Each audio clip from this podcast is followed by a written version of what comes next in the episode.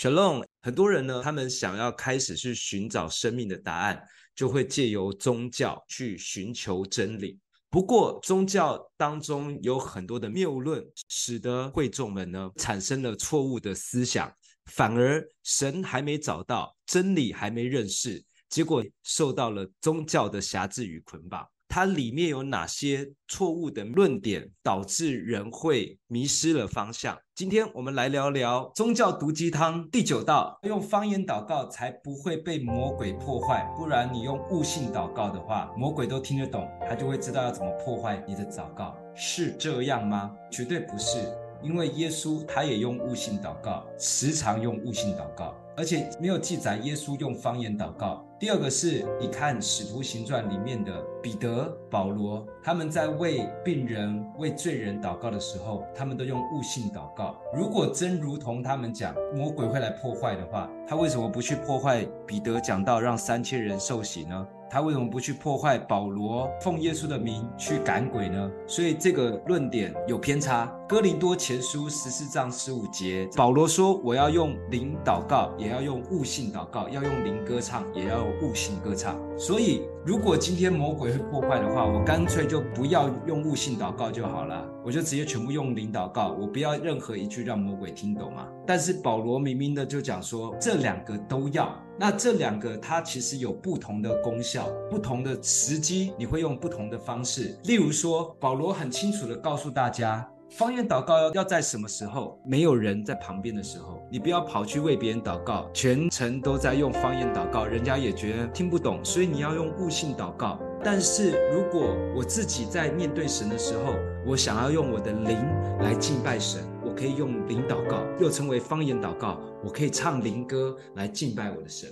那悟性祷告跟灵祷告最大的差别在于，悟性祷告就是我们讲本地的语言，我们用我们自己的词汇来跟神祷告。我们的大脑会因为我们在讲话而在运转，而在运转的同时，它就会受到潜意识的影响。潜意识是我们平常不会去注意到，但它确确实实的一直在影响着每个人。这潜意识有时候是因为他过往的一些经验影响你在行事为人，所以当你用悟性祷告的时候，会按着潜意识的认知来跟神祷告。所以你会站在自己的观念跟角度来看待事情。每个人祷告的方向会不一样，因为我的观念跟我认知跟我期许为出发点来祷告，这就是因为你受了潜意识的影响。因此，方言祷告是一种没有人听得懂的祷告，它甚至我没有办法靠我的潜意识说出什么样的方言。完全是让他自由的按照舌头自动开始巴拉巴拉巴拉开始讲这个方言祷告的部分。如果想要更了解，就请回头看来聊聊有一集专门讲方言祷告。要讲的是灵性祷告的东西，它是跳脱了潜意识会影响的范畴，我们称之为无意识，它是一个潜意识无法触碰的境界，称之为无意识。那无意识是由谁来掌管呢？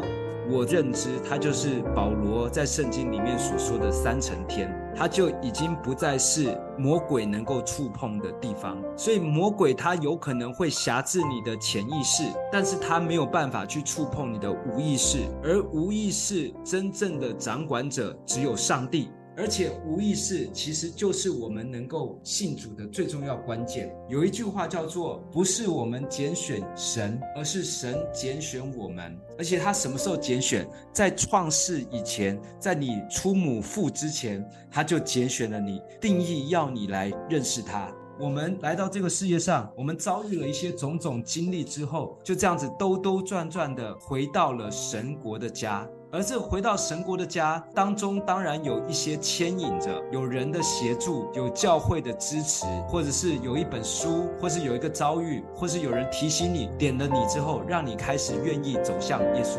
真的是偶然，刚好你幸运吗？其实是在无意识当中，上帝已经定义好，有一天你会回来。在这边就讲讲其他宗教，他们怎么看待这件事情。在佛教里面称之为有始跟无始，在印度教里面称为俗性跟神性，在道教里面称为世神跟元神。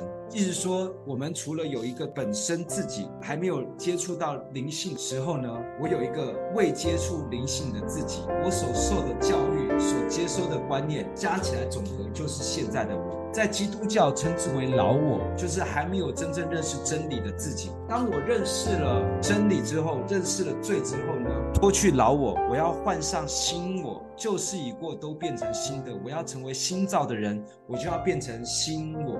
而这个新我会停留在哪里？它停留在潜意识当中。刚刚讲到的无始神性元神，其实都只能停留在潜意识当中。那个潜意识去更新你之后，你会让自己变成更好的人。你会开始更加的不再看自己，你的心态眼光会开始往外发展，去看这个世界的美好。这个都停留在第二层天。所以在佛教、印度教、道教里面，不管他们用什么样的词汇，再怎么样高端，再怎么样讲灵性，它仍然只能停留在第二层只有在基督信仰里面，他可以进到第三层天。从老我进到新我之后，第三层天就称之为基督。